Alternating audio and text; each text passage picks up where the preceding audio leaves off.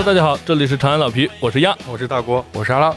听众朋友们可能看到这期的内容的时候，就会了解啊，我们这期节目呢是想给大家推荐几本小书。这期节目呢很早以前我们就在策划，但是呢一直不清楚具体去怎样的跟大家去分享一些书籍。然后最后我们也是一拍大腿，算了啊，freestyle。每个人呢带来一本小书分享给大家就行了，嗯也不需要做什么特别专业的去做一个总结，或者说啊横向对比，就是把一本书挖得很深。对我们只是把自己心里的一些感想分享给大家。对或者说这个书真的感觉挺不错，是的，是的，就简单的呃推荐。对，是的。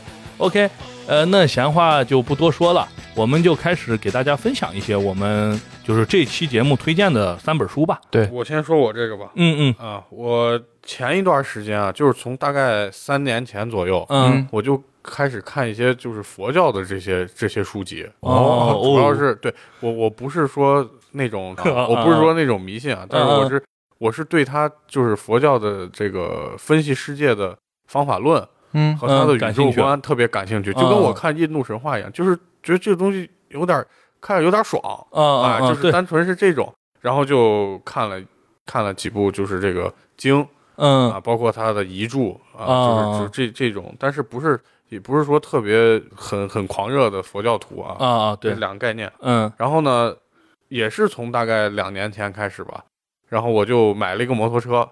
我当初刚学会的时候，我就从从上班地方往家里开嘛，嗯嗯。然后我就感觉到一一点，就是你骑摩托车上下班和开车上下班，或者坐公交车，这完全是两个体验，啊就是完完全全的不同两个体验。嗯，首先，它比电瓶车快 啊，你不能用小电瓶车来衡量它，嗯嗯它一拧那就是七八十嘛啊，嗯啊，就上去了。然后呢，它又不像在这个汽车里，呃汽车里，你只是通过一个玻璃去看你周围的景物嗯嗯啊。这这个我介绍的这本书后面，其实我为啥会看它？嗯，就是我觉得一开始我看它的时候，就觉得和我这种想法不谋而合，嗯所以我就促使我把这本书看了下去，啊，这本书叫什么呢？叫《禅与摩托车维修艺术 》啊，听起来非常跨界，对，两个对对是就是完全不不搭嘎的东西。对你，首先禅就是咱们讲就是，不管说它起是不是起源于佛教，至少它是在东方盛行的一种修炼方式。对，你会可以理解它成这个呃达到内心平静呀，或者获取智慧的一种渠道。嗯，嗯，它是这么一个东西，它是一个偏主观上的，对，偏内心世界的一个东西，偏内心世界嗯，的，而且就是这个东西很玄。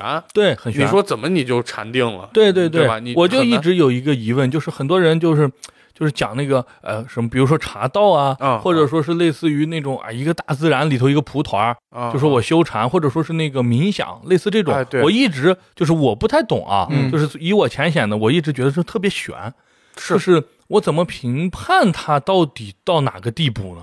这个完全是就是嗯说是一个主观内心的感受。嗯。你没办法去，就是用外人不能理工科的这种东西，嗯说是我怎么样一个标准，例如说我脑电波达到了多少克，对对这这都是嗯如果你要评价这种东西，你千万不要用科学的数据啊啊，这个后面这个书里也会也会讲具体是吧？啊。然后你看摩托车维修，嗯，它首先是一个理工，理工科的，呃，很机械的。对，呃很那种实实在在的对，摩托车是一个西这这个工业革命之后的一个产产物，嗯嗯，并且它是一个工具，对，是个机械啊，你嗯你怎么样？就是说会把产与摩托车维修还艺术还挂上等号，啊，嗯。然后他俩之间你一个语，那就是意思说明他俩有共同点。相通点，对对对吧对。嗯。啊，所以一开始就是作为这就是这个，首先是呃佛学爱好者，嗯。再加上一个摩托车爱好者，这两个关键点身份，对啊，就会让你对这本书产生很大的兴趣。对，哎，然后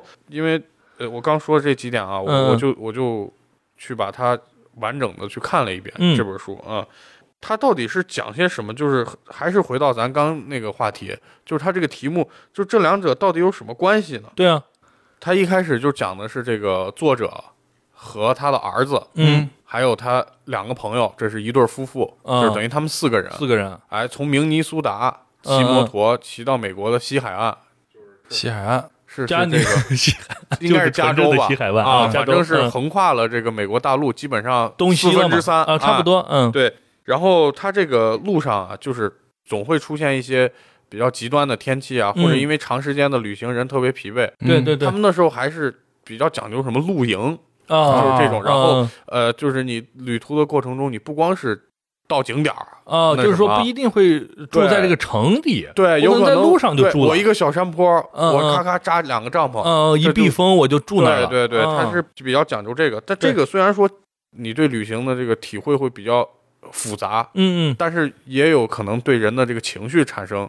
不好的东西。啊，对，例如说，我今天呃扎寨了。就对准备在这儿扎帐篷了，嗯我一个东西找不见了，我就可能会因此很烦躁，因为我马上晚上就没地方睡了。对对是的，嗯对就是我们都人的经常会讲到，就是你比如说谈恋爱，对在结婚之前一定要出远门旅行几次，是是是，这个极端的情况下会让人的性格放大，对，就能看出你到底你是什么人，缺嗯。点特别明显。对对对，哎就有时候嗯你特别容易暴躁。对然后这个子就爆了，对，因为他这个成熟的年代大概是在上世纪的六七十年代，哦。那时候摩托车的质量其实不太稳定。嗯。啊。作者也提了，它跟汽车不一样，汽车是一个你可以信赖的东西，嗯。就是你放这儿开两年，它可能有小问题，你送修理厂完了后，它还是还是你再照样，能遮遮风挡雨的东西。对但是摩托车可能当时它的那个机械结构不是很稳定嗯，啊，它都是用一些拉线儿啊，就这种就比较简单的结构。奇技巧银啊，对对对，然后所以说你一旦进行长途的旅行，加上天气的不确定因素，嗯有可能这个摩托车就会把你撂在路上。对，抛锚了，嗯，对，然后这个作者呢，就是可能之前有有一定的那个理工科的基础和自然科学的这个、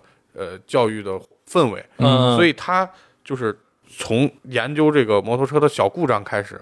他就觉得维修摩托车可能是一个喜欢喜欢骑摩托车的人必备的一个技能，嗯嗯，嗯因为我出门了，我我又不会修它，他给我撂路上，我怎我怎么办呀？么办呀？对可能当时就傻了。是的啊，然后他就会去嗯调教一些小问题，例如说他听发动机声音不对啊，他就来判断有什么问题个杆儿有问题啊。对对对，嗯，其实这本书里并没有介绍具体具体的是怎么修，对，哦，它其实是一个托物言志的东西。嗯嗯他这个朋友嗯。跟他的想法就截然相反，嗯。嗯，这个人就觉得是我这个摩托车啊，我是花几万美元买的。嗯。啊，我是宝马摩托车，我不能在这儿瞎修，哦，因为首先我不专业。对，啊，而且我就整不明白这个东西，嗯嗯。我需要把它交交给这个更专业的人更专业的去修。人啊，让专业人干专业事痛，点就来了，那万一现在我们这穷乡僻壤没有专业的人，你怎么办呢？怎么办呢？他就硬忍，就啊可能说，哎，我这有有或者推着。哎，对，不是他可能没那么大的问题，就例如说哦。我这儿反光镜抖了，哦哦，他可能看东西很虚，虚嗯啊，强但是我就强扛着，我就不修，哦哦哦哦。我等到到时候我再修。哦，嗯进城了以后，嗯，，对，这时候他这个作者就开始对这种现象进行了一个剖析，嗯。就是为什么呃这个人也不是说特别傻，嗯而且是就是在某些方面是有一定也是有成就的建树的，对，并且他是一个呃很勤奋的人，哦，对，也不懒，这几点对你都沾不上，为什么我能干的事儿你你不能干呢？呢？啊而且这个人对科技的态度就是，你一提，哎，别说别说，嗯嗯，我不听，哦，你别给我讲这些。哦，啊。对，他是有一种这个，他所以所以这个作者就从这个这个现象啊嗯。入手，就分析了一下这个为什么会造成就是他这个朋友这样的情况，而且这在六十年代其实这种情况特别多，嗯就不是说是一两个人抗拒科技，他觉得科技是丑的。哦，啊、他觉得有些东西不是应该我去了解去干的哦哦哦，所以为啥他就分析，就是说为啥会有这种现象的发生？嗯对，首先就是他把呃西方探寻这个一个物体这一一个事物的这个方法，嗯就是叫二元论嘛，嗯嗯就是说分成两个极端，人对于事物的认知就分为了古典认知和浪漫认知。啊啊啊就是如果你是漫主义，啊对，对，基本上就是古典主义、浪漫主义，就是我们去给自己站的站在某一个领域，就是例如说，我现在说我是古典派，啊我就会去抬高我这个派，嗯啊，而去踩你这个派。哎是嗯，啊，例如说，我就觉得你这种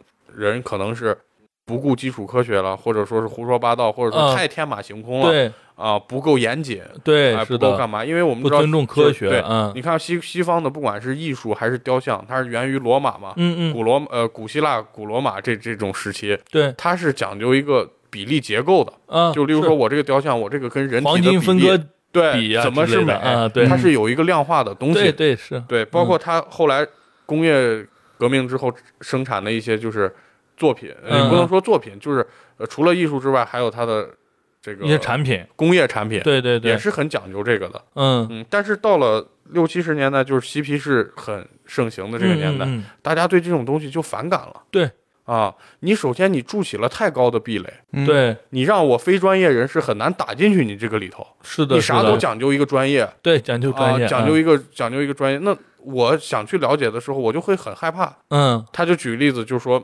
例如一个呃，我们看的这个发电厂，对周围都是铁丝网，啊，对哎，是，你就没办法去探究里面是啥，对因为铁丝网把你已经拦在外头。对，就是跟你说不要进来，对，说白了，所以这种事儿，我就。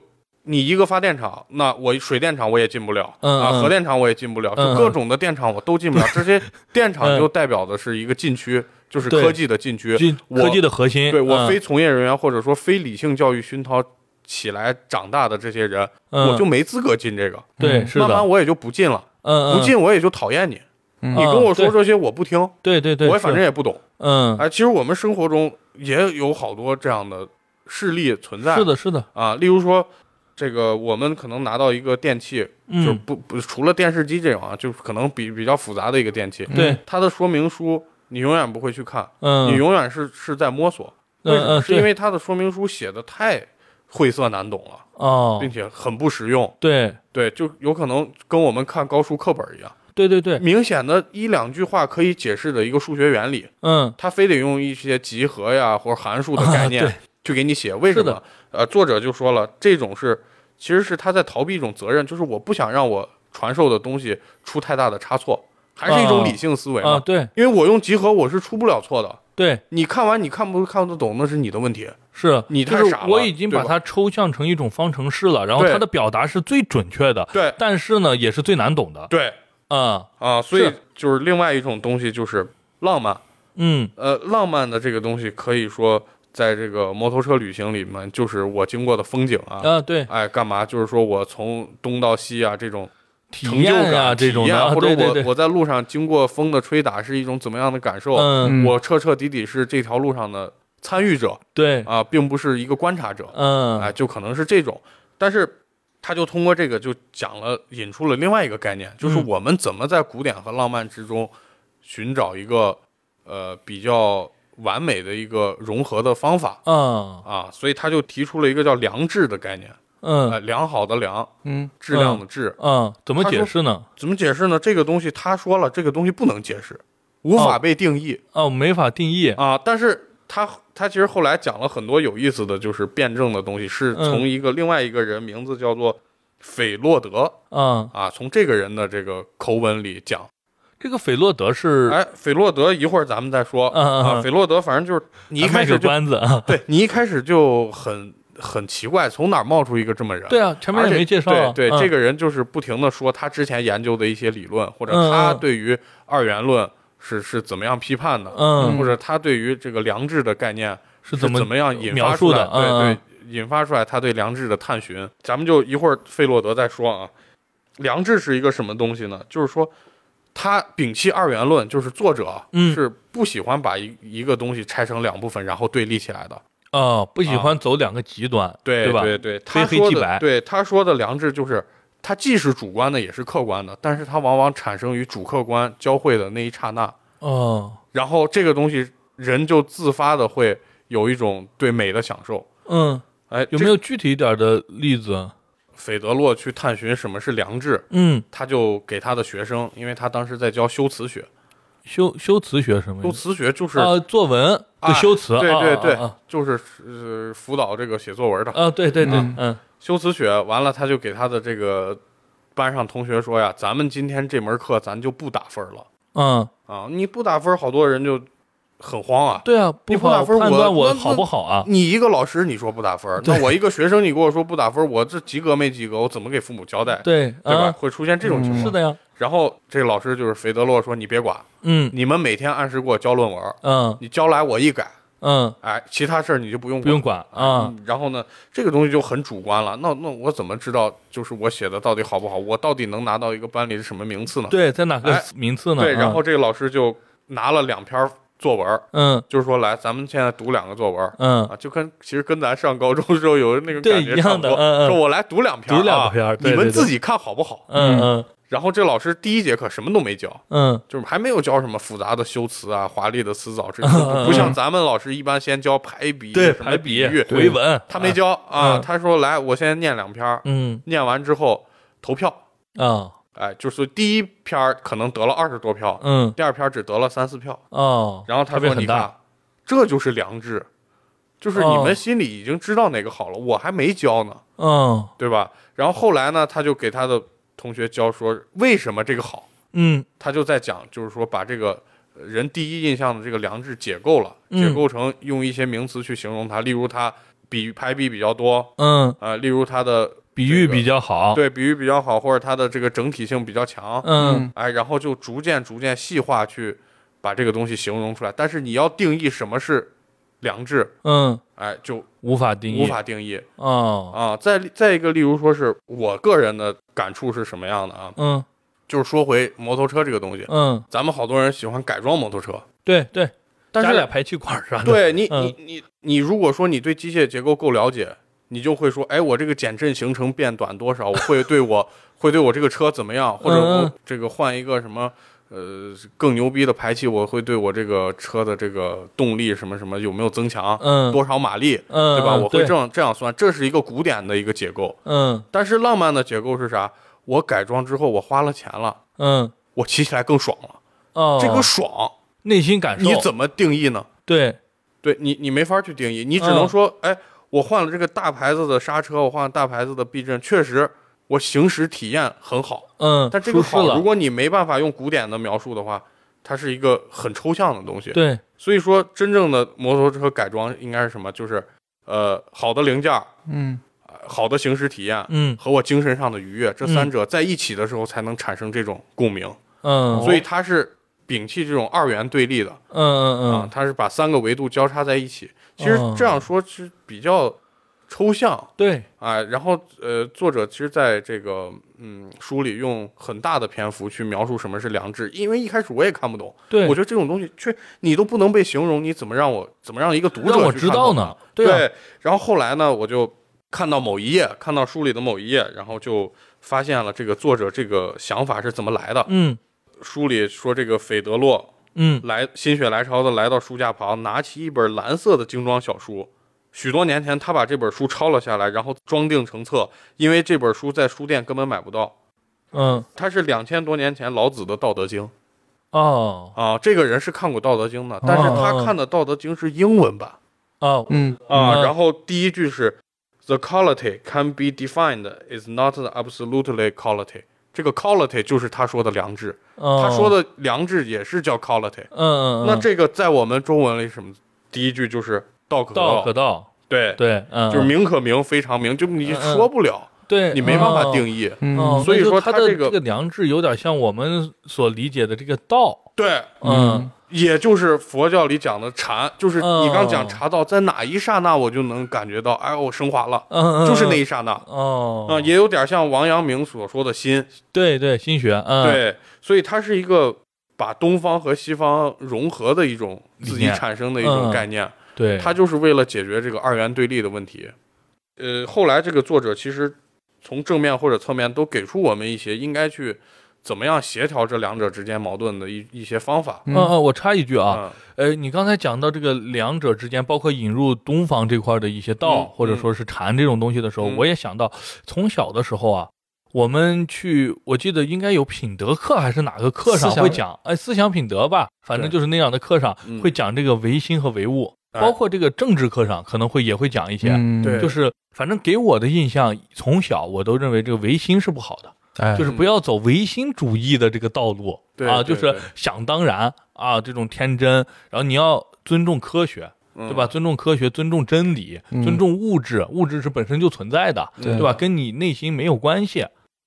但是慢慢从长大之后呢，就会发现有的时候很多人会告诉你讲一些人要遵循内心的平静，对，其实很重要，因为你物质的追求或者说这种东西是无限可攀的，对对，就是就是你没有一个尽头，这样你容易迷失。嗯对所以有的时候要又要找自己的心。所以我现在也是想问一下，就是这个唯心和唯物到底怎么样去理解呢？嗯，我觉得这个本来就是一个世纪好这个好几个世纪以来的一个命题，嗯就是第一性的问题嘛。嗯嗯这个咱们现在说可能就没办法有一个标准答案，对就是说到底是是是意识先存在还是嗯物质嗯先存在，咱没办法去说这对，个。是的。但是那书里面有没有一些相关的东西？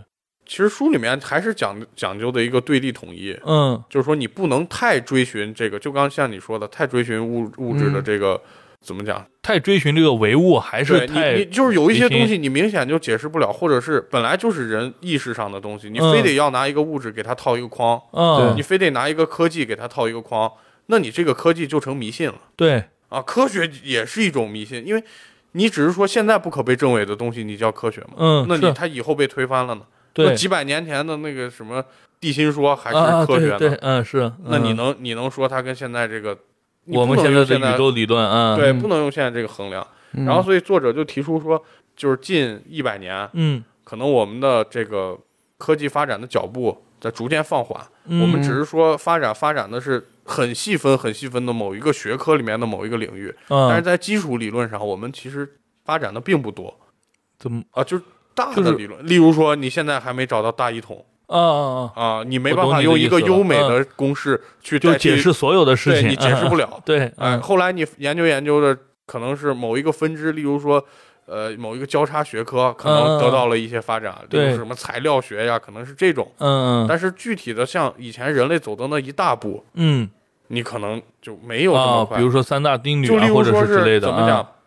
原来我们从地心说到日心说，我们是一个整个人观念上的巨变，对，就是从一个平板儿嗯。啊，两一下极都是悬崖，嗯嗯，然后变成一个大家知道这个宇宙里全是球体，对，就变成这种概念了。它其实嗯比你现在嫦娥登月可能跨越的这个还要大还要大。啊，以前那个是彻底观念上的改变，就是对对对说咱们在这种方面，不管是中西方啊，其实发展的都没有以前那么快。嗯对，放缓了，啊他嗯就为什么？他就说，呃，如果可能想，就是他也是一个推测吧，啊，就是说，如果真的嗯想在这个科学上再往前走一步，嗯可能我们要回首看看内心了，哦，就是再回过头来看看，就他刚讲的浪漫也好，良知也好，把这三者应该有机的结合起来，哦，才能这个在科技上就不说科技这么远大了，可能我们工作上，嗯他也提出一个例子，就是说这个约翰去把摩托车，他觉得应该是给专业的人去修，嗯。但是作者也经历过一件事儿，就是他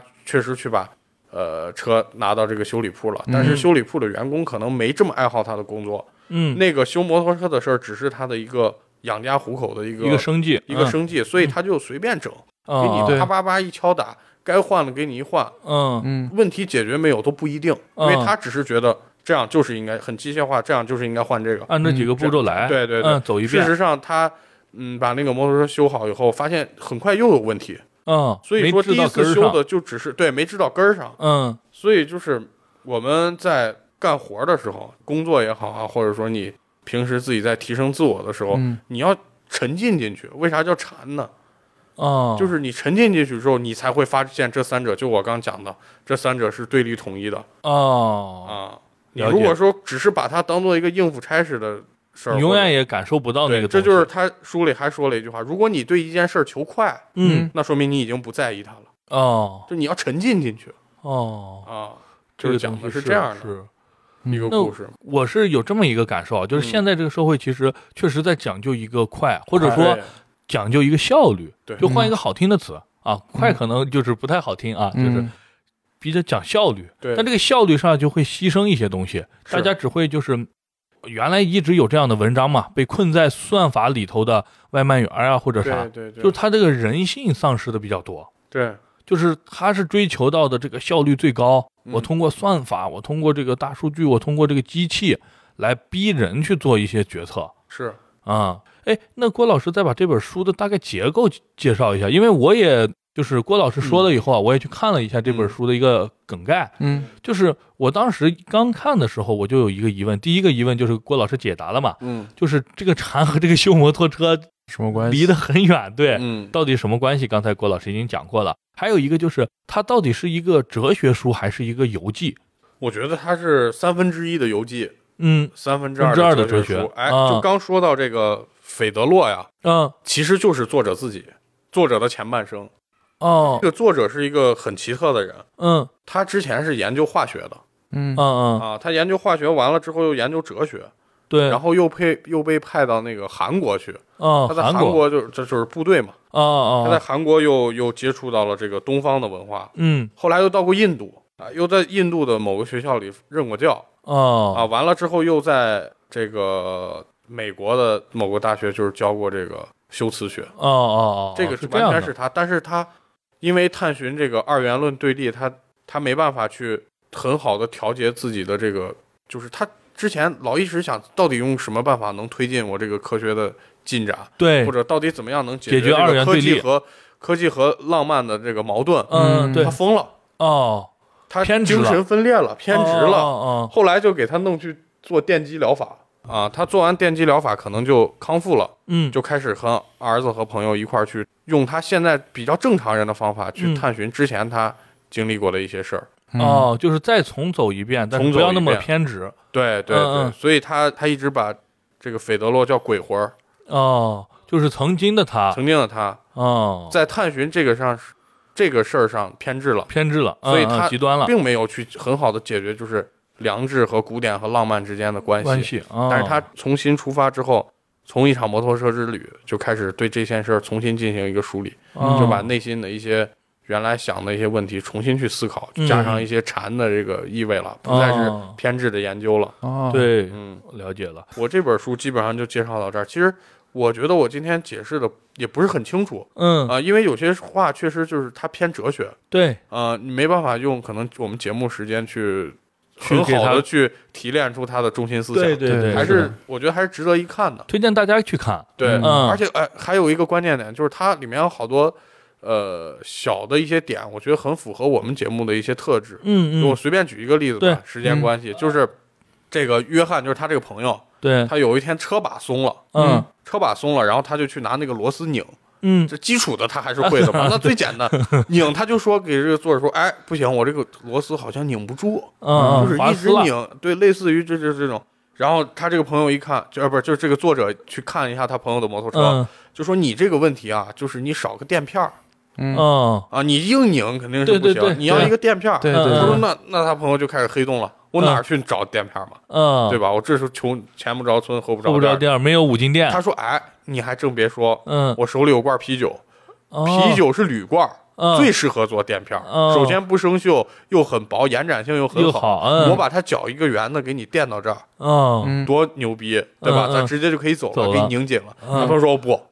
我这可是宝马摩托车，你给我整一个 喜力的绿壳子在上面，我怎么玩 对吧？他就他一是体性被打破对，了，所以 说这个呃，作者是从一个就是他这个东西的本质上来探讨。嗯你再好的垫片儿，我跟你说是什么德国原产的什么垫片儿，无非也就是这也就是个铝片儿啊，对啊，嗯你跟我这个铝桶上剪下来的这个效果是一样的。啤酒瓶一样，嗯这个约翰就比较注重于标签儿，对，它不是正经的摩托车配件你为什么要给我装到上头？嗯啊，所以说我们节目也一直在讲，有时候要透过现象看本质，就看它本质啥，不要看别人给他贴了一个什么什么样的标签。啊？对，我觉得这这种点还有很多，很多咱们听众自己去探寻嘛。对对对，就每本书会让你更 open。是的，是的。为什么我们就是我也听一些，比如说那种拆书的博客博客，嗯嗯，或者说是一些其他的节目，或者说是写书评，嗯嗯，它不能代替你自己去阅读，对。对，这是很重要的。其实就是一个人看有一种想法。对一千个人有一千个哈姆雷特，对，嗯。一千个郭老师有一千个阿浪，对吧？就是就是每个人，你听到别人介绍以后，你觉得有兴趣，你就去看，嗯。你千万不要说哦，他已经给我讲的差不多了。，对对。对，其实书这种东西，我一直在说，其实它是现在其实通货膨胀很厉害的情况下，书是膨胀的很少的一个东西。嗯呃，就是你价格没怎么变。对，没怎么变。你去吃肉夹馍已经涨了好几番了，嗯现在动不动十几块，嗯对吧？一个纯瘦，嗯你现在看书还是二三十，还是三四十，对比，以前而且还有这。些二手的交易平台。对对，我我买书现在都特别喜欢这种二手交易平台、嗯啊。其实看完你就可以，如果觉得没啥收藏价值，你把它已经吸取了，你就可以卖了。对，如果你觉得没有什么想要收藏，或者说是想实翻实新，嗯就有一些书可能不存在实翻实新，对，就比如说有一些推理书或者是一些什么的故事，对、嗯一些故事分享给大家嗯，哎，再去转手，知识可以传播。对，如果你觉得想收藏，你就存在你书架上。对，呃，那郭老师推荐这本书，反正我是下来肯定是要看的。嗯哎郭老师走的时候记着把书留下，把书留下 把书留下，人可以走啊，嗯，是这样的。嗯那我给大家推荐一下我想推荐的这本书吧。嗯，好，呃，我这边想给大家推荐一部科幻小说。嗯。我喜欢科幻，啊，相信我也喜欢啊。对对对，年轻的朋友可能大家都比较比较喜欢科幻小说这一块。对，是的，嗯。呃，这部科幻小说呢叫做《索拉里斯星》哦。啊，这嗯是一部一九六零年左右，哦，六十年部小说。前的一个，远古了，嗯，对，上古时期了，对，嗯。比较早期的一部科幻小说。那嗯。这个科幻小说的作者呢，是一位波兰人，嗯。呃，他是波兰的犹太人，叫做哦。斯坦尼斯莱拉夫莱姆。嗯，莱姆，嗯。说到科幻小说，嗯。嗯，大家可能比较熟知的，还是一些就是西方世界的这些科幻小说。对对，呃我们所知道这个科幻小说三杰，嗯。海因莱因是英国人，剩下两个人都是美国人。嗯。然后这个时期是在一九四零年到六零年的这个一个阶段，嗯然后西方的这个科幻小说开始有一个蓬勃的发展，相当于一个黄金时期。爆发，嗯，，对，但是我们所不太熟知的，其实是在呃，相对于那个呃欧美。欧美来说的话，像是前苏联体系的，对吧？苏联体系下面嗯也有非常许多，也还有很也有很多伟大的这种科幻小说嗯作家，作家，嗯。还有他们的作品。嗯嗯呃，我们知道，就是五七年的时候，第一颗人造卫星上天，嗯。然后六一年的时候，第一个宇航员就是尤里加加林，嗯，对，苏联的宇航员到太空上转了，一圈。转。了一圈，嗯。对，那个时期，经过二战之后，然后苏联的这个科幻小说在呃经历了前期的一个就是人们技术还没有发展的一个就是一个空想或者说一个呃探索的一个阶段，嗯就那个时候主要以想法为主嘛。嗯然后到后来的有了技术之后，有了这些呃，比如说我可以去嗯依托于某些技术，我再去往前再往前多想，就是多想一步的有实力的支撑了，然后之后我就展开合理想象。对然后合理想象，嗯，然后再到这个阶段之后，就是很多优秀作品就出来了。出来了，嗯嗯，今天就是要介绍这个作家嘛，莱姆。嗯，莱姆其实他是一个很伟大的一个作家。嗯，呃？，如果就是经常有人评论说，如果说世界上有这个诺贝尔的文学奖的科幻科幻类，科幻分类啊科幻分类的话，那肯定是莱姆莫属的。哦，嗯，莱姆他是一九二一年生人。嗯。啊，然后他当时是呃最开始是在这个罗马的这个天主教的环境下成长成长起来但是他本身呢又是一个无神论者。嗯。当时二战的时候，他又就是经常暗地里就是参加一些反抗德国人的组织，嗯。然后后来他在就是当时那个波兰的东部嗯。是归乌克兰的，也就是当时苏联嘛，嗯就乌克兰那一部分，乌克兰的社会主义共和国统治的，嗯。然后他就跟家人一块儿就搬到了一个叫地方叫克拉科夫。嗯。那个时候呢，当时他当时在那边克拉科夫上学，上学了之后，他的想法是，就是从四六年开始，他开始才开始他的创作事业。哦啊就是二十五岁，对对？吧？啊，对，十五岁，四六年，开始他的创作，然后那个时候的，就是文学创作，嗯，呃，其实是受制于当时的斯大林的这个限制是吧？的啊，想法去有有一定限制的，嗯因为嗯当时苏联社会就是苏联那个国家，当时给这个科幻作品或者说所有的文学作品，它都有一个审查。嗯，哎，那个时候的这个广电总局，对 那个时候的这个，他们对这种文学作品呢是要有一种呃社会主义使命感嗯，去指导哦文学创作的。就是我怎么样，最后都得升华到一下为为为对对这个社会主义国家前进，啊对对对做贡献啊。然后，然后当时的这科幻小说来给这个青年读者要传达的一个思想是是什么呢？他嗯。说的是是要相信人的创造力，嗯。然后相信大胆爱国主义、机警、英勇以及建立功勋的愿望，嗯。然后传达给青年。哦，一听就有那味儿了。对，所以莱姆他前期写的一些小说是被迫会加入一些社会主义愿景的一些东西，嗯嗯。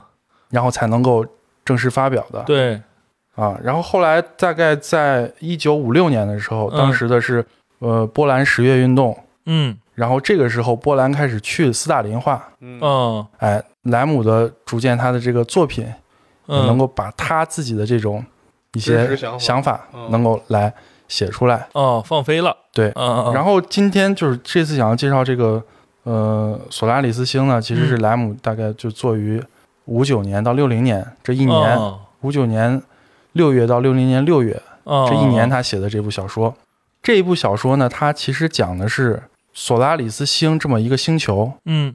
然后这个星球呢，它是一个呃被海洋完全包裹住的一个星球。就这是人类先发现的，是要是是他的这个背景是背景是是你是人已经发现了这颗星球是吧？对，嗯。它的嗯背景其实是没有非常明确的，比如说呃某某某某年哦。或者某某某某时期，嗯。他就告诉你现在就是就有一个这样的对星球。有这样一个星球已，经然后发现了，对，嗯。小说是以这个小说的主角的这个主要视角，嗯。就他在这个时候被派去前往这个星球的一个科考站。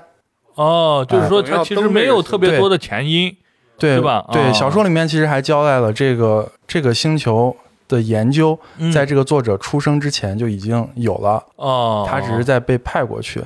他去目的有没有？就是说是要干嘛？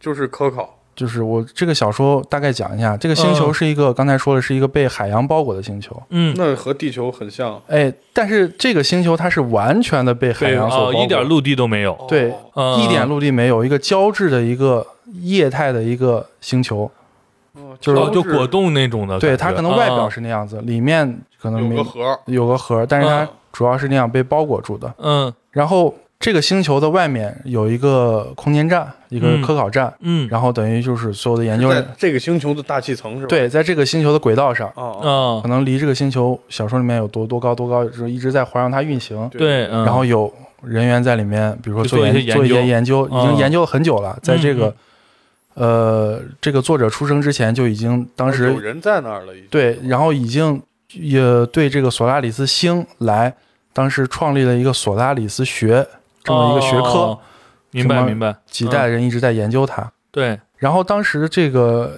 小说里面说，这个作者到了这个星球之后呢，然后发生了很多奇异的事情。哎，嗯，怎么说？这个奇异的事情就是包括，比如说这些他到那个空间站之后，发现里面的一些人都呃疯疯癫癫的，哦，然后有一种胡言乱语呀，有些人可能也就有的会自杀呀这种。哦哦然后那个小的研究站也很小，可能只有三个人。哦，然后作者呢，他就是作者描述的这个主角到了那个研究站上之后，嗯，然后也见到了很多奇奇怪的奇异的现象，现象啊，比如，说他作者见到了自己的这个前女友，嗯，然后但是他前女友其实已经死掉了。啊，在空间站见到哦了，，空间站见了一个对。是真人吗？还是他的睡梦呢？呃，他小说当时描写的时候，其实是感觉给作者是一种睡梦，所以后来越描写越真实，其实就是一个有思想、有肉体的一个人，而且他的哦年龄而且他的年龄，比如说他当时他的那个女友自杀的时候是十九岁，嗯。可能过了十年了，嗯，他这个时候空间站上出现的这个人就已经二十九岁了。哦，还是有哦，还有成长，对对对，哦哦，然后相当于那个现实，对对对，嗯嗯。等于这个索拉里斯星呢，嗯。他会把人类的这种缺陷或者是一种内心一些埋在你心里的东西，嗯会在索拉里斯星上以拟态的方式给显现出来。哦，我大概理解了，就是说，比如说他一直思念他的女友，嗯，对吧？然后呢，呃，非常思念，然后被这个佐拉里斯星就是给捕获了这个对，捕获了这个想法，或者说是他的一些呃，就是这种就是情绪吧。对，然后呢，他就把他造造出来了一个真的人，吧？对对对，他并不是说造出一种幻境，他是造了个实人儿。哦，嗯，哦，是？吗？是这意思吗？，对，是他是索拉里斯星，他用他这种特殊的这种能力，把你记忆中的东西嗯可以具象化出来，嗯然后他具象化这个东西，别人能看着吗？也可以看到，因为因为这个。呃，那你因为这个个，因为这个作者描写的这个主角在空间站上也看到了别人幻想出来的幻幻想出来的一些的东西哦，对。那你本来空间站是三两个人，他们这一幻想，好家伙，装不下六七个人，对 嗯，呃，然后他们把这种幻想出来的东西叫客人，就是我家来客人了。对对对，叫哦。叫做客人。然后，但是这种东西，因为都是根据你内心潜意识这种阴暗，或者说是一些愧疚，或者一些什么这啊，种负面情绪负，面情绪所带来的，嗯，所以导致的你可能看到之后，你可能自己也就疯癫了很痛苦，有点崩了哦就崩了，有可能会自杀了，或者是怎么样了。哦，啊不是说给我克出克隆出来一个美女，对对对啊其实是我痛不苦的一是他就是。如果是给你克隆出来美女，肯定他也给你带来的是不好的。对，对对，我的意思就是，全是你以前的那种痛苦的，对对对呃，不甘的一些回忆，对吧？对啊对对，然后他所呃具象化出来的这个生物，嗯，或者说是这种物体，，嗯，对你对于人类来说，那你在你的这种你去怎么去面对它，对，有这么一层这个探讨的这个哲学意味了。探嗯，讨的一个方面。对，其实这个只是它表层的东西，嗯。就是，但是这个莱姆他想真正想表达的，其实是呃，就是在整个人类的这个过程中，嗯，第三类接触其实是不可能相互理解的。嗯嗯。是呃具体怎么理解呢？也就是说，嗯，我们经常说，呃，科幻小说里面有外星文明、对外星生物对，或者外星人，嗯嗯是啊，那你怎么就知道他就是一定是外星人呢？嗯，也可能是外星的其他东西。可能是，外星土、嗯，外星胶。对。嗯。就是从我们常见的这种科幻小说里面，如果一个地外文明或者一个更高级的文明，嗯，那可能可能就是一个很会幻想成跟人类很相似的，对，人形怪物，对嗯。可以不管是怎什么一种方式，但是我们总是能够去交流，嗯。嗯，哎，能够去沟通。对，那索拉里斯星呢？嗯。它其实是这个星球就是一个外星生命体，哦，哦，它它在是一个生命，对，它在星爵他爸一样。啊它在运行中的时候，它就是这么一个星球，很稳定。嗯。那当另一个文明过来，比如说人类嗯，来了之后，嗯。想去探求它，对，那他的人类的这种思想可能会他跟他有一个反应，嗯，是啊，但是你始终还是不会去明白这个，会搞不懂，或者是接触沟通不了这个嗯星球到底是要做什么，或者是为什么会出现这种现象。嗯，就是他跟你可能完全不在一个维度上。对对，我我的理解就是，我们总以就是就是我想的，他不管是用什么语言，对，不管是行为来表达，还是用文字来表达，反正我是以一个人的想法去想他。对。但是其实我根本就没法想他，对。就说其实现在我们所说的他是一个生命体或者星爵他爸这种，其实也不一定是准确的形容。对嗯，是你其实还是在套，还你在套它是一个。现有体系对对对，你是一个活的地球，对但其实它是一个你不能想象的东西。对对对，哦，有可能你不知道你怎么界定什么是活，什么是死，什么是生命，这些都不不一样对啊嗯。，所以莱姆在提出了这个之后，这个想法其实影响了后续很多的这种科幻小说。嗯也就是说，人类跟外星人想去接触，但其实是根本是接触不了的。嗯，后面的这种科幻作品呀，这种什么，你人都以自己的这种想法去塑造一个外星生命，嗯，但是其实这种都是还是只是你自己的只是一个想法而已，只是一个自嗯己的想法。对，嗯真正的这种外星生命，你是不能理解，不能想象的，嗯，想象不到的。对是，嗯，是这样这样一个想法。嗯这这个书有没有改编成影视作品？这个这本书呃改编了应该是三部，但是比较熟知的有两部嗯。电影，一个是一九七几年，当时苏联导演塔科夫斯基嗯，拍的一部对《飞向太空》，嗯然后后来零二年，呃，美国也把它改编了一下，嗯。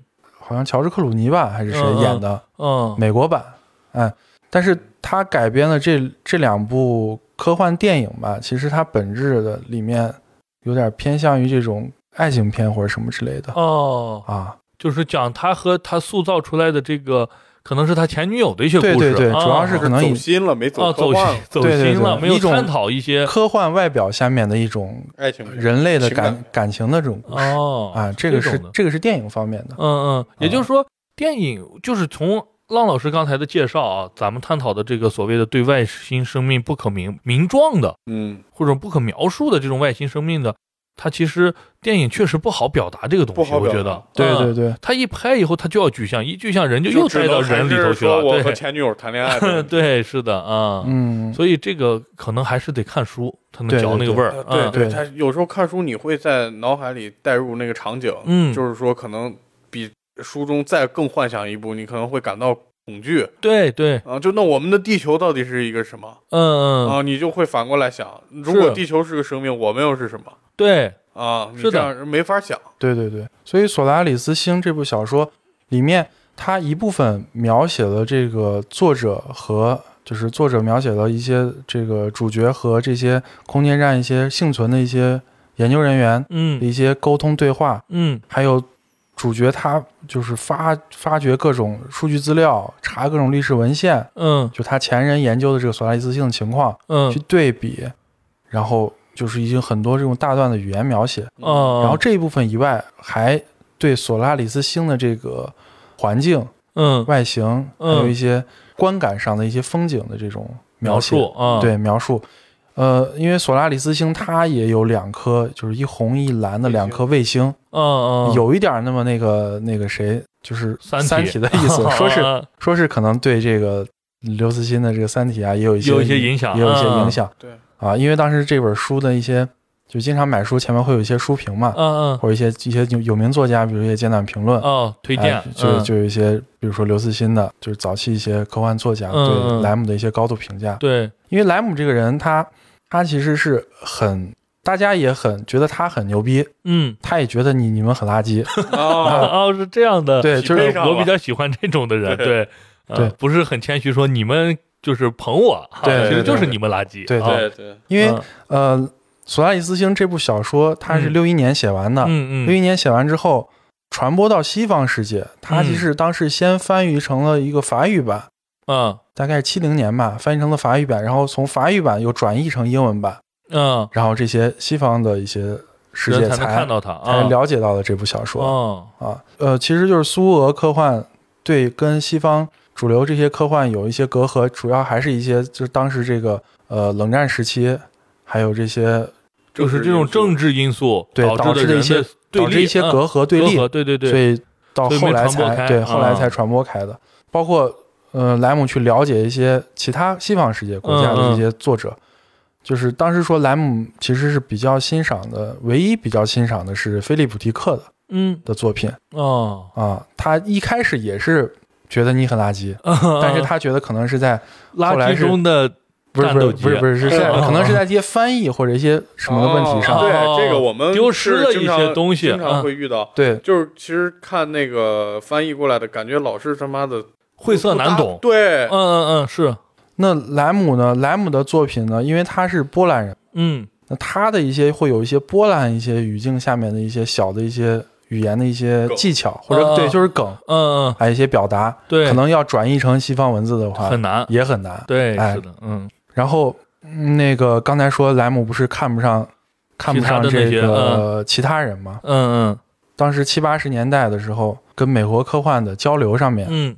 那大家一块儿开会，莱姆在会场上就用波兰语说，说是你们写的都是垃圾 啊！我用波兰语教你们怎么写科幻。哦他的，意思断水流大师兄，哦哦这有点厉害，这公开场合就这么说。对，公开场合就说你们，很有个性的，嗯嗯，但是他本身确实很很厉害很。，嗯，对这个《索拉里斯星》这部小说呢，就是刚才咱们说的这个想要表达的这种人类不可能与外星生物交流的这种观点，嗯这个在当时其实是很突出的，就是超前的，很超前，嗯跟其他人我是不一样的。对对对，我能想到你想不到这一点，对别人都想不到这一步，我能想到这一点嗯啊。当时它里面书里面还有一段话，其实就是在说他的这种就人类嗯的这种想去以自己的这种思维、自己的思考方式去寻找外星的这种愚蠢的这种做法。嗯，哎，我可以给大家念一下吧。好，我们寻找的是人，而不是人以外的存在。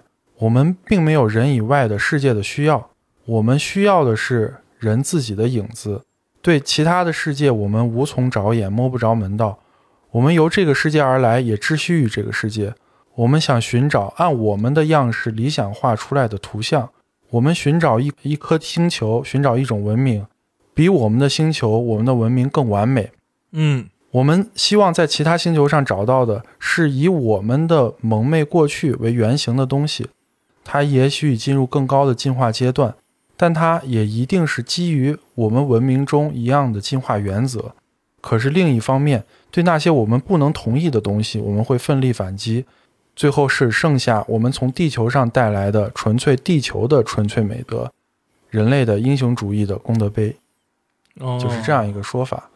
很能表达出刚才就是讲到的他这个书的一个核心。我觉得这段话就很明白的，就是解释了对对它的核心，就这个的立意，就这本书的立意能立住的这个点，就这段话很清晰的就描述出来了。对对对我们不应该就是说我们是什么呀？其实我们就在找地球二号。对，嗯而且我、嗯我们就是想象的那个那个人，一定是跟我们在某一点是很相似的。，对，它的嗯核心跟我们是一样的，无非就是换壳儿。对对对，但是事实上，我刚听他这一段话，我就是说有一个想法，咱们去探索外星的时候，嗯咱其实不应该，如果在眼界放宽一点啊，嗯，不应该说是探索生命，咱其实可能更多是探索一种存在。对，探索一种未知。啊对嗯，对，是是这个东西，你不能说它是是什么？对嗯，啊，你 更别谈跟他交流了。，对，嗯，嗯是的，是的。然后呃，刚也说了嘛，他是出生于一九二一年，嗯哎今年二零二一年，二零二一年对刚好是诞辰一百周年对，刚好是诞辰一百周年。然后波兰当时也把今年是定为了莱姆年哦，啊，所以就在这个比较有意义的年份吧，嗯，哎，给大家推荐一部，推荐一下这个小说《索拉里斯星》。对然，后莱姆其实有很多，也有很多其他小说，嗯比如说还有一部叫《完美的真空》。哎，《完美的真空》呢，它这个小说我简单梗概说一下，它其实就是这个小说是在是给一部不存在的小说写书评啊。嗯，这么奇怪。对又是这么悬。对，嗯完美的真空》这部小说，它里面这个小说里面是有十六篇书评，嗯，但是这十六篇书评呢，全都是不存在的书，哦，还是就是这种听着听着很听着很对，很很有意思我哎对，他就是这种脑洞特别大的。对，他不是说是基于现有科学，我做一些就是延展的推理，然后以这种推理为这个巨大的一个卖点，然后再补以一些故事。它更多是纯的一些思辨，嗯是，是一些思考，然后是一些自己丰富的想象力，然后搭建一个世界。对对对，嗯他的小说都比较着重于就是思辨这一方面，嗯，对。是浪老师给我就是发出来，就是说他要给大家推荐这本书的时候，我也去查了一下，嗯。我发现现在刚好是有我忘了哪个出版社了，就把他这几部书做了一个合集出版，嗯。因为今年嗯。确实是一百周年嘛，对，所以的话，喜欢的朋友刚好哎可以把这一套收回去、嗯。啊，嗯。好好的去读一读。我觉得就是像这种脑洞大的啊，嗯。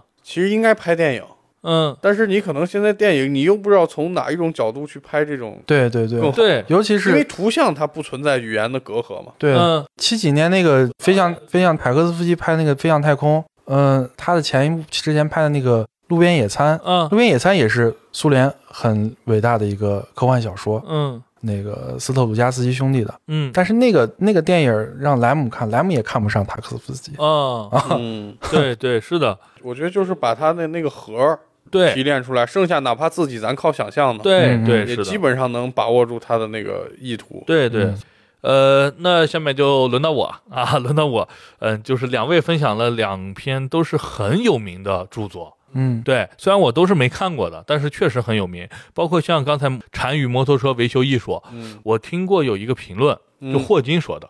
对对对对，霍金说：“呃，有人说我的时间简史能够跟禅与摩托车维修相媲美，我诚惶诚恐。对类似这样的话、啊，他后面还有一句，嗯就是说他为什么说这句话？他说普通人不嗯必把自己置身于伟大的事业之外。嗯例如说，我现在是研究宇宙大爆炸的，嗯你是研究哲学的，我是一个普通人。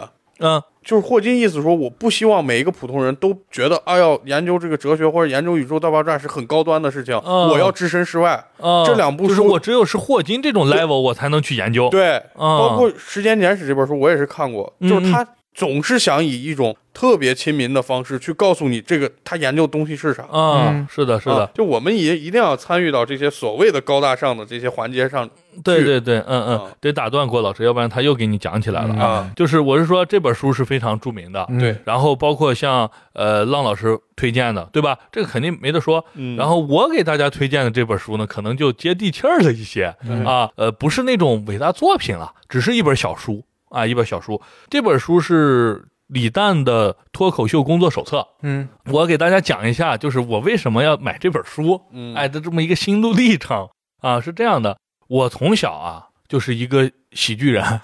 哦对，哦，从小就这大家听过以前的节目都知道，我从小表演节目喜欢表演什么？讲笑话，这不就是脱口秀吗？对吧？来讲个笑话。现在不能讲了啊，那种我还给故事会我还投过那个笑话哦，啊，写过那么几个编的吗啊，对自己写的。笑话。我觉得很好笑，其实现在看起来很不好笑就一般就是那个精神病啊、小明啊那些那种类型的啊，啊精神病有一个呃和正常人的一个违背嘛。啊，哎，我很小就懂这个预期违背啊，啊 我是对理论是懂的。然后包括在初中的时候，快过年的时候，就是元旦，一般下午会大家带零食，然后做一些表演，对然后弄一个元旦晚啊会，对弄个那种下午会对啊，他是那种的，里头呢我就会演小品。哦我记得很清楚，我在五年级的时候 演过一个小品，不知道肯定大家肯定看过赵本山和宋丹丹的。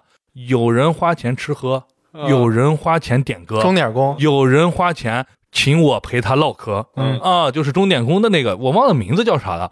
对我当时就表演了，然后到后面我其实一直都比较喜欢。我心想，谁给你当这个搭档？你是演 我们是反串，我是啊赵本山，我是赵本山，我另一个同学是宋丹丹。啊，哦，这种反串式的，啊，因为就是俩男的是吧？对对对，啊因为我跟你讲，女孩成熟的早，对，觉得这五六年级太傻逼，太 是，你不能这么说，就是太太蠢。对，这不是一样的吗？Q 了。反正就是比较那啥，所以其实都是男娃在演，男娃比较弱智。而且而且豁得出去，对对，是的，没那儿包袱。是的。后面再比如说高中的话就不说了，学业比较紧张，这种表演比较少。上大学的话，其实也有一些相声哦，啊，演过一些相声。反正，然后后面到那个工作的时间呢，其实我听相声也比较多。嗯然后当时呢也会听，就是当时有周立波一周立波秀，嗯其实我看过一些。后来他不是爆出一个那个大蒜和咖啡的事情嘛，对嗯，我还是比较讨厌的，所以我就再没关注过他了。对嗯然后再到接触的时候呢，就是那个今晚八零后脱口秀了。嗯我相信很多人其实都是以这个为启蒙吧。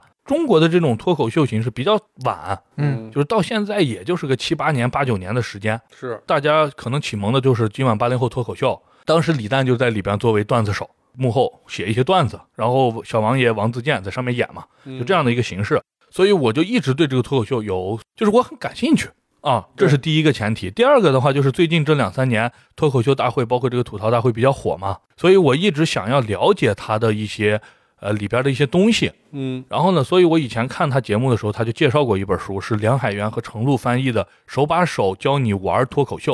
这本书呢是以翻译书，嗯格雷格迪安，哎，他写的一本书。这本书呢就是手把手教你怎么样去写笑话呀，怎么样去表演啊，然后讲一些什么双线结构啦，什么笑点、铺垫、连接点，反正就是那些一些技术的东西。嗯，然后我也很早也买了。后来我就听说李诞出了这本工作手册，哎，我就没有怎么想，我就觉得拿过来看一看，所以我就买了。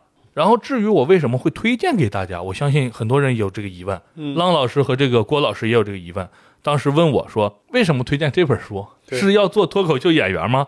其实不是，就是我感觉现在这个社会，就咱们这播客，其实咱们也是创作者。对，你发个朋友圈，其实你也是创作者。嗯嗯，对不对自自媒体嘛，对你发一个微博是个一百四十字的创作者，对对吧？所以我觉得可以看一看这种传统创作类的，就是文字表演类的创作嗯啊，这种东西。所以的话，给大家简单的推荐一下，然后具体的讲讲这本书吧。嗯这本书名字就叫《李诞脱口秀工作手册》。嗯首先是李诞，李诞呢，就是大家都了解，我就不再细说了。然后这本书上为什么会加这个呢？呃，两位老师手我手边就有这本书嘛，嗯两位老师一看就是最大的俩字就是李诞。对，当时我一看，我说这人膨胀嗯啊，就给自己写上跟那金科玉言一样啊，就是把我的名字写在最上面。但其实不是，他的寓意是说这本书呢是他个人的一个经验传播，嗯。只代表个人的想法，嗯。或者说带一些这个效果文化公司的一些东西，嗯。其他人你就一看一乐，他是这样的意思，哦。所以他把李诞写在上面。这个书是不是之前在节目上他他打广告，对对对。对对疯狂打广告，说我现在做了个册子啊，做了个册子，就是那样。我就是听了那个我才去搜的，哦。我发现就出版了已经。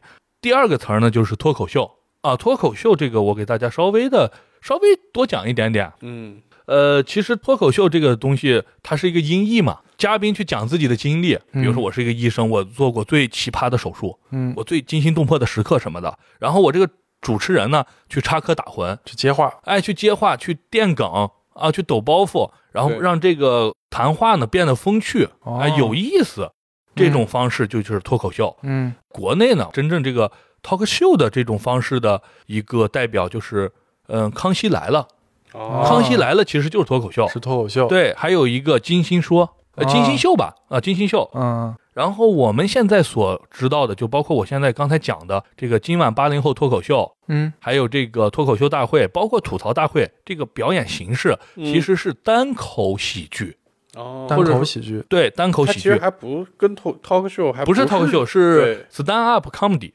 啊，就是一个人站在那儿的喜剧啊啊，站立喜剧。对对对，他的这种表演方式是呃风格是什么样的呢？第一，他只有他一个人，嗯然后他会讲述自己的一些故事，对，然后自说自话，少量的一些现挂，嗯就说他这种表演形式不重现挂。对对就是很多人会问，就是说单口喜剧，呃，如果翻译成脱口秀嘛，就是有脱口这个东西，就有嗯 freestyle。其实单口喜剧是不 freestyle 的，它的它是有东西是固定台本的 呃，这不叫台本，这叫文呃自己的文稿的，啊有自己稿子的，就是我底下已经写好了，对，一千字儿代表五分钟，上来表演两千字儿代表十分钟，然后我上来去把它背出来。啊当然，这个背出来肯定是表演出来、啊，对对对就是不是你就是哒哒朗诵，但是就是你啊看着像是现场即兴的，对实际上其实有很严格的过程控制。对，有很严格的幕后工作。对，哎，在就是真的台下十个月，台上一分钟，嗯是这种方式的。嗯嗯、所以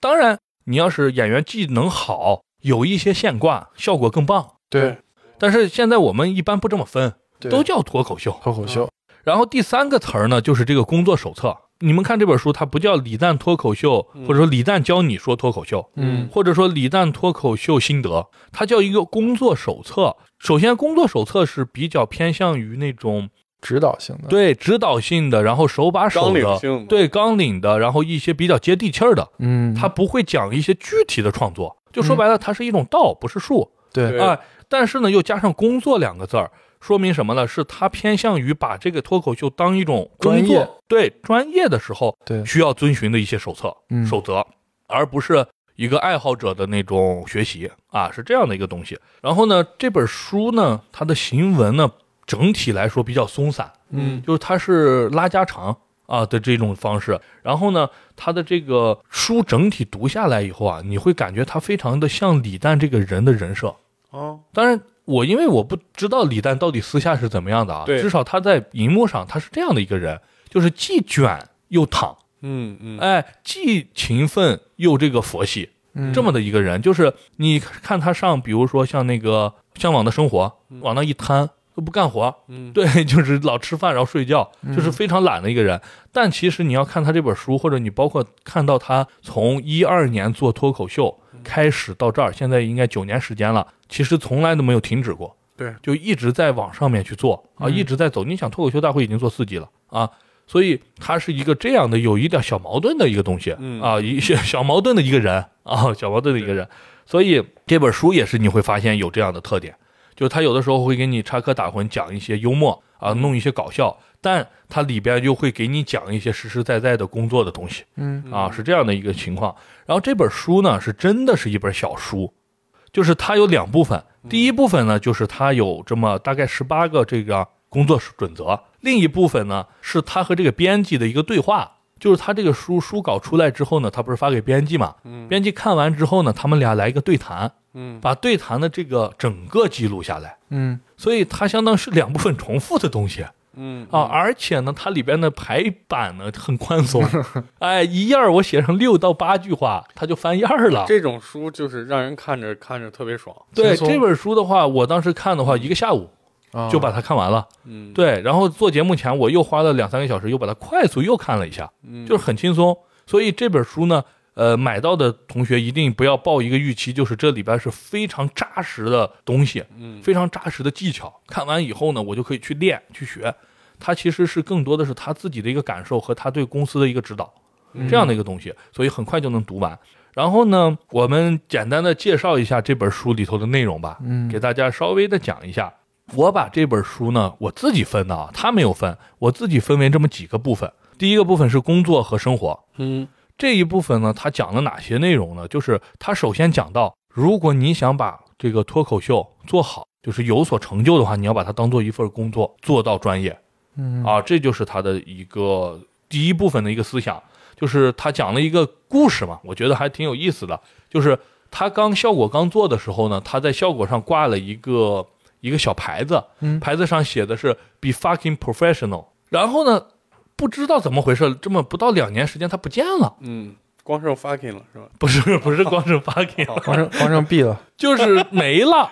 啊，没了。然后呃，后来呢，他现在做这本书的时候呢，他又重新写了一份儿，嗯。然后又挂上去了。对。就说在初期的时候没有专业，你直接挂上去，这个行业刚起来，很多就是脱口秀演员，他不把这个当做上班儿，对，他当做一种茶余饭后茶余饭后，或者说是自己的一个创作和朋友的闲聊。对嗯你不要给我定那么多准则，对说聊的时候要怎样要怎样，我不。不专业，我聊天就是抠着鼻、抠着脚、抽着烟，我就在那胡说八道。可能中间有一些是金句，嗯但是其他全是垃圾对，啊。但是他要求大家专业一些，所以在早期是做不到的。嗯现在他那个书上说了，就是在脱口秀大会三结束之后，他觉得这个是时候立起来了啊。然后呢，他又讲到这个生活，就是很多脱口秀演员会说，我没有生活，所以我没有创作。嗯你看，我没有去过西海岸，我怎么做 trap？对，就是对吧？所以就是这种来点纯正感觉，对他呢是不赞同了，他觉得这样不对，就是说，他认为首先以大部分人的这个懒惰啊，嗯。其实还远远到不到说是创作掏空了你的生活。嗯，啊，就就是是你日现在我但凡勤奋一点儿，我都不会才思枯竭。对，就是啊你还没有到说是你因为太勤奋了。每天什么创作了二百个段子，实在所以把你的东西写光了，嗯掏空了，把子弹打光了，不是，是你懒得打，你懒得去想，其实你的日常生活已经足够丰富，对但是你就说你只是为自己找个借口，对，你就没想对对，你就没有想他怎么可能出来东西呢？所以他就是认为还是要多创作。嗯第二部分呢，他就在讲这个关于创作了。创作它的核心，我从书中就读出几个字啊：写逐字稿。对，就是可能因为我们不懂这种单口喜剧的创作啊，嗯就是我们以前一直以为这个东西是，比如说我写一个大概的提纲，然后写一个好呃，就是有一些好笑的梗，然后我上场以后我是 freestyle，对对，就是根据这个脉络去发挥了。对我发挥了。但是我发现我看了这本书，我发现完全不是，对，是非常重的幕后，就是反复的写稿，反复的读稿。对就是他要求每个人必须要写逐字稿，逐字稿写完之后呢，他有四个后续的工作。第一个，你要反复的去改你的稿，把你的稿删到没有一个字儿能删。第二个呢，就是你要找一些好的人帮你去改稿，嗯，把你的稿改得更好。嗯然后去碰撞。嗯当然不是说他说啥就是啥，嗯只是给你去更多的一个角度，对一些建议。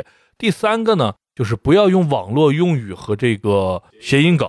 就是烂梗，哎，对就烂梗 梗，不要用小垃圾啊，对，是的，又用，对，就是说，呃，这一点呢，我当初感受也很深。嗯，就是其实我们不会去写这种单口喜剧嘛，所以不存在什么网络用语或者谐音梗。但是呢，其实我们工作中或者做播客，其实也有一定的道理，就是说不要走那种捷径。嗯，它上面讲述一句话，就叫做“取法其上，得其中；取法其中，那就只能得其下”。所以说，如果你一旦走到了这种，比如说用谐音梗，比如说网上就是找抄一些词儿，YYDS 啊，嗯，是吧？？就是这种东西，绝绝子什么的，你就冷在你这里头用。嗯，一开始的时候，观众一看，因为有代入感，对，和他身边的事情一样，他会哎给你鼓掌，是吧？捧你，你就会听恶心了，对你就会走邪了，你就觉得这种是最好的，你就一直在创作这种东西，那你的价值观、你的一些精妙的设计都是使不出来，因为你永远都是走在这个网络流行语，就有点像，呃，这些年的这个春晚里头的一些小品，哎哎，你以前赵本山那些的小品，其实很多东西它很独特，对他是去造词，对春晚过去以后火几个词，对，现在是春晚是把以前火的网络用词给打包进去做一个节目他现，在用的还是就是头一年那个跨度比较大的，就啊老已经过时了对，过时了。每次听了以后，很很鸡皮疙瘩都起来了，很尬，很尬，对，很尬，是的。所以这一点我也觉得很很重要。嗯其实我看那个嗯脱口秀大会的时候，我也我也就是有点感触啊。嗯今天你这么一说，我算是有点答案了。就是嗯我看一个我比较喜欢一个选手叫孟川，嗯，对嗯我觉得他写的东西非常精妙。为什么？就是他有时候一语双关的同时还有谐音，啊啊，我对对是对吧？就是他，而且他这个前后呼应，感觉就是设计的太好非常。巧妙所以我就当时想，因为我没听过你介绍，我一直嗯以为这是随便发挥的，哦，就是写一个大概梗概。我今天上去用一个男人女人梗啊啊，我先写一个吵架，嗯男人女人价值观不同，我可能就很虚的这些东西。对，但是你看他的表演，你就是很难想象，如果说现挂能挂到这种水平，那就是成啥了对吧？是是嗯神，永远的神了。不要不要不要不要烂梗，所以我我就说，这个之所以能就是写出这么好的这个令人发笑的这些，嗯就在短短几分钟之内嘛，然后笑点这么密集，对，并且他还有一个就是前后呼应。嗯还有一个批判社会现实，就是能同时能达到这几点，你用逐字稿的方式可能还是最好的，因为对或者说电视上这几分钟呈现的这个状态效果是最好的，最好的，没有一句是的废话。是的，是的。所以最基本的就是这个逐字稿嗯啊。刚才我讲了三个点，还有其实还有一个点就是天天写，就是李诞崇尚一种风格，就是你写不好还写不坏嘛。哎，这句话对我影响，我觉得也是印象很深刻的一句话，就是说先去做，你这个稿子写下来八百个字儿，没有笑点没事儿，你把它改好笑，不好的地方就删了。对，如果你只是在脑子里去构思，你能构思一年，嗯你也写不下来。你总觉得啊，这个笑点不好笑啊，算了算了，我再换一个，我再换一个，我天天换。我觉得聊男女不好笑，嗯我还是聊工作吧。对，聊工作，哎呀，我觉得聊工作也没意思，我还是聊这种老年人和中年人的隔阂吧。嗯哎，也不好，熊孩子吧。你永远都是在想，其实你已经六篇稿子都出来了，嗯。出来之后你再去改，改完之后你满意的情况你就去演，就去开放麦去演，演了以后底下没人笑，你回来再改，你找那些其他的演的好笑的人去帮你改，嗯，去去去这样去反复的雕琢这个产品，最后你会出来一个五分钟或者十分钟的一个段子，就安身立命的段子啊。这时哎，候呢，这个我想我想问一下，啊，就是嗯。脱口秀里，假如说你写了一个大概五百字的一个东西嗯，啊，里面可能笑点很密集，这个东西是跟相声一样能表演好多次吗？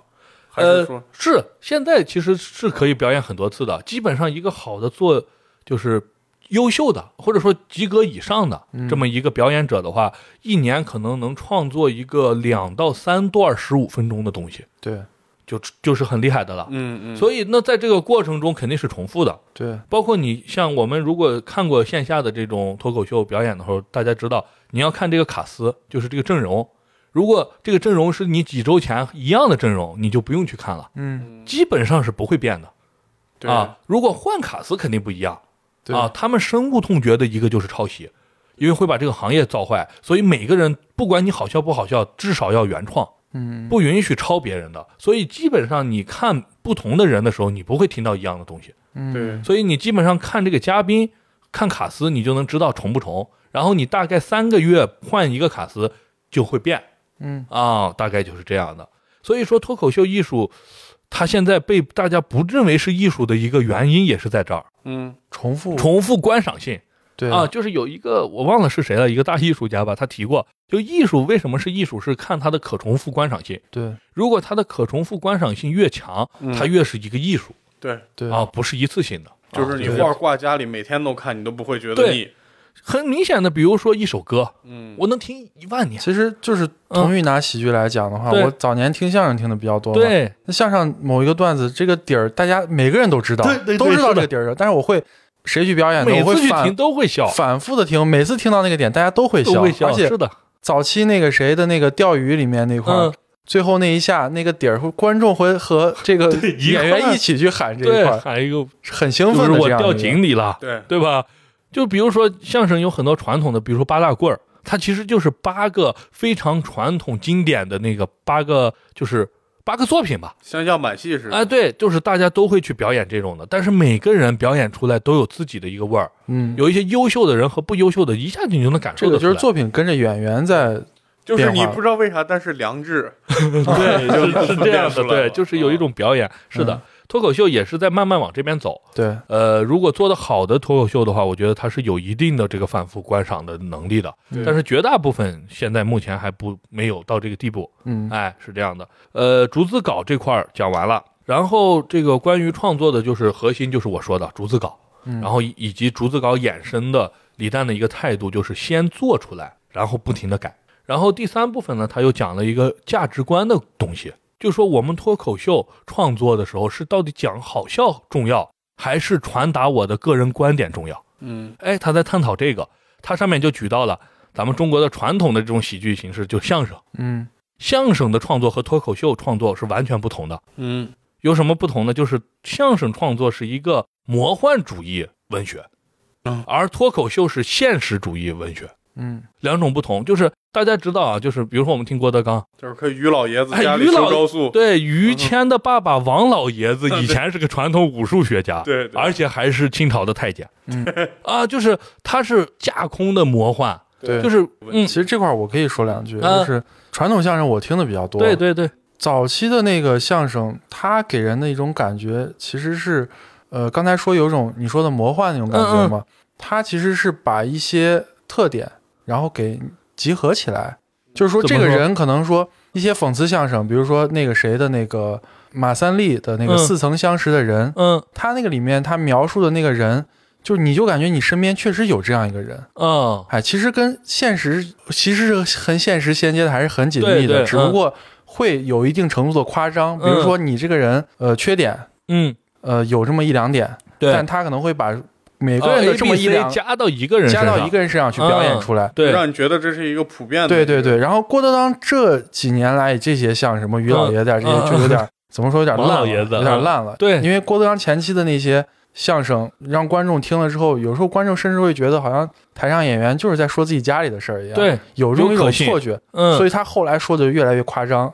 对，是的，嗯就是呃，李诞在这个上面也说过，就是说，呃，他考虑可能是因为近些年的一些各种情况，嗯。就是一些也有外部因素，呃，包括他也有一点赌气的心理，就是郭德纲也有一些赌气的心理，就是他提出的那个，就是当时有一传统的人，其实有一部分人是在抨击他嘛，嗯，嗯。就说就说他这个不能笑中带泪对，啊，不能让人引发思考嗯。什么的，然后他就说，那先笑起来。对。对，然后呢，有的时候可能人走着走着，他稍微就是极端一些，对。他就以笑更多了，就是那些啊大肠嘬一口啊啊，就是类似这种的就越来越多了。对。所以是有一些客观的外部条件，倒也不是说相声传统就一定是魔幻啊，只是现在就是偏魔幻一些，然后脱口秀呢偏现实一些。啊，一般来说，他讲的就是我我上台了，我昨天买了个东西，而且他有时候哎让你有种感觉，就是好像真的发生过这种事儿。对他的那些东西呢，也会有所夸张，这是肯定的。嗯但是基本上他是在一个范围内的。嗯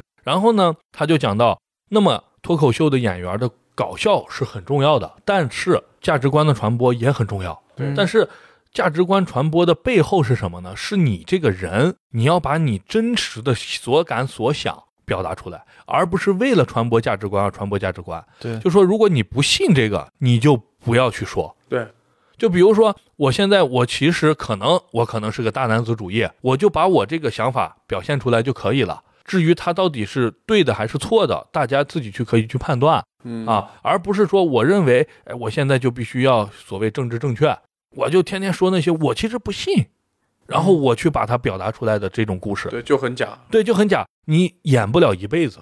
当你的创作慢慢慢慢到快枯竭的时候，你必须从生活中来，这时候你就没了，因为你的生活不符合你前面设立的这个价值观，嗯你就会露底儿，然后观众就会一下子产生非常大的你就是在表演，那么就不行了，你肯定会失败啊。所以他说，好的、优秀的这个脱口秀演员，最基本的就真诚啊，这是一个底子，你真诚的去表达自己就可以了。所以，关于所谓创作故事和这个价值观的东西，它就是这样的一个阐述。嗯具体的话，大家可以在书里再去详细的去看。然后还有一部分是讲表演了。嗯哎，讲表演的时候，它的一个核心观点是什么呢？就是还原。怎么说呢？就是你在台上不是去表演这个故事，嗯而是在还原这个故事。哦呃，好的表演是什么样的呢？是让观众就回到了那个，把他拉到这个场景中。我啪啪两句方言，或者说是一个描述，一个小动作，你就感觉哎呀，已经到地铁上了。我现在正在聊地铁的一个梗嘛，对，就来到地铁中了，你就坐在中间了，就像郭老师要，两边两个肌肉男在夹你的双腿嗯啊，你一下子你要回到那个场景中，哦，进去了，然后叭叭叭，你把当时的情景还原就可以了，嗯你不要去用这个所谓的体验派去表演。对。啊，那种话剧式的啊，不要那种。表演上保持这个还原是最重要的。嗯。啊然后还有就是你不要去讨好观众，去求诈，嗯，就是说，哎，用一些小技巧呀，包括我刚才说的一些低级的这种，要掌声，哎，要掌声，或者说是那种谐音梗、网络用语 嗯。啊，上来就是让观众哎喜欢你，嗯，就是喜欢你这个人，对吧？就比如说我简单说啊，我就是随便举个例子，我啪一衣服一脱露一个腹肌啊，就是去讨好，哎，观众会很炸，在合适的点上释放出来的时候会很炸，但是求炸只能得炸。嗯你永远不可能成为一个非常成熟的脱口秀演员，你会成为一个线下的一个炸哥，嗯，好、就是就是有点像那个可能东北的传统一些艺术，它是有的。呃，上来我来个吊凳，对，我来个啪瘫那儿了，你你懂我意思吧？就是那种小的那种小玩意儿，对。然后观众看了很喜欢，但是呢，你的对于你的水平成长不利，对。你就永远就是这个，因为你没办法向上去发展。对。啊，是这样的，他会讲一些，就是不要大家不要去求诈，不要怕我冷场，冷场就改，开放麦就是让你去冷场的，这就是他讲这个表演，他其实还讲到一些呃咬文嚼字的一些事情，嗯，哎、这一部分大家可以自己去看，然后最后一部分呢，他是讲了讲他工作这么多年来，尤其是加入效果之后做的这几个节目里面的一些感想，包括咱们看那个吐槽大会啊，嗯其实我一直有一个疑问，不知道两位有没有，就是这个段子我知道，就是这个嘉宾讲的段子肯定是段子手写的，对肯定不是嘉宾自己写的。对但是呢，我想知道他是怎么写的，是自己在百度上搜的吗？我一搜郭老师啊，几几年的，然后曾经有一个什么样的不好的一个事儿，我把它给砸挂一下。啊，其实不是，嗯哎，他在这里面介绍过，就是他和嘉宾之前要做前菜。哦，就是沟通，就聊天儿，咱们一起吃个饭，先认识一下。吃完饭以后，到了某个工作室以后，大家坐那儿，哎，几杯奶茶或者什么的，大家开始聊，聊上一下午，嗯，聊完就行了。哎，我就知道你了。在这个过程中呢，我会询问嘉宾，我觉得你这句话有点，嗯我要这么砸挂一下，你看你能不能接受或者？说这个黑点能不能说？哎，对，说直白一点说就是这种，所以他就会讲怎么样去跟嘉宾聊天哦啊，就是说他有一个点就是多问是什么，少问为什么。哎，他举个例子，就比如说我不会问张艺兴说你为什么回国，因为这个有两个点不好。第一点，张艺兴需要去总结，这不是一个就是很简单的陈述的一个问题，嗯他需要去思考总结。对比如说我干了三件事情，我总结成一个经验，那嘉宾需要思考。第二点呢，它会带来一点对立，嘉宾会去想你这个是不是给我再挖一些坑，所以的话就会产生这种隔阂，就是聊不出来好的东西。所以多问是什么，会让这个聊天更顺畅。就比如说你换一种问法，你不要问为什么回国，你问他你回国干的第一件事是什么？你在韩国离开前你最后干的事是什么？你怎么样跟你的这个队友，就是韩国还在的这些队友去呃告别的？哎，你问一些这些东西。他这，样就自然而然的串起来，他的这个原因，你就能从他的描述中提取出来。对，是的，就是第一点，首先我回答起来很轻松，对，因为这是一个客观的东西，嗯。就是我回来干啥就是干啥的嘛，我就其实只要意记忆力不出问题，我就能想得到。对。对，我不需要总结。然后第二呢，他就会真实，嗯他把这些事情全部说完之后，到底是怎么样的话，观众可以自己去思考，段子手可以自己去思考，对，然后可以写出来。嗯。哎，你可能就已经总结出来了嗯。啊，里边，然后你再继续深挖，嗯这样一步一步下来以后，你才能把一个人挖干净。否则的话，很容易就对抗，我就不说。啊，就是就是不不不打，我就不打不打不打，哎，反正大家是合作的，你也不能把我咋，又不是审讯对。啊，所以大家不要用审讯技巧，或者说是所谓辩论技巧，对在跟大家聊天。我觉得这个非常，就是我听完以后，我觉得哎很有帮助，对因为咱们做这个播客也请过一些嘉宾嘛，嗯有的时候确实是很难出出一些东西，对对对就是半天不说话，可能也是因为我们讲的不好。就是没把人家没 Q 到点上。对，是的，我们的水平有限，嗯可能老想问一些为什么，然后人家又说不出来，最后就自己又接上话走了，最后可能这点咱们可以学习学习。是的，是的，问点实在的事儿，不要问虚的，这个是为什么呀？对，包括聊天，我觉得每个人其实都可以。你为什么有些人不冷场，有些人会冷场呢？其实也是可能你可以思考一下，是不是你老问的那种对立性的对啊？呃，这是最后一部分的东西。哎，整体来说呢，它就是描述了这么些啊。对呃，所以我是为什么会推荐这本书呢？我在最后稍微给大家说一些，嗯就是我总觉得，嗯，第一个点就是人，我们在节目中经常会说的嘛，嗯，就是人要开放心态，对，我反正是这样的一个人，就是我觉得，哎，我既然感兴趣这个脱口秀，对吧？我是一个欢乐喜剧人，那我就想要了解一下人家的东西。对对但并不是说我很功利的，我就要当脱口秀演员了。对对对，我先买上一堆教材啊！当然，我们这个已经传说很多了，就不说那么多了。反正就是推荐对这个有兴趣的人，嗯或者说是想丰富一些，就是想哎了解一些更多东西的人，就可以看一下。对，呃，或者说是买一本二手书，哎，嗯我觉得也还是不错而且。我觉得这个书还有一点，就是现在脱口秀这么火嗯的，前提下，然后你看这本书，你就知道它为什么这么火，或者他为什么能逗笑你。是的，是的。嗯，包括一些想要真的想要从事的人啊，去看一看，其实里边是有痛苦的。是对对，我看完以后，我感受到了痛苦。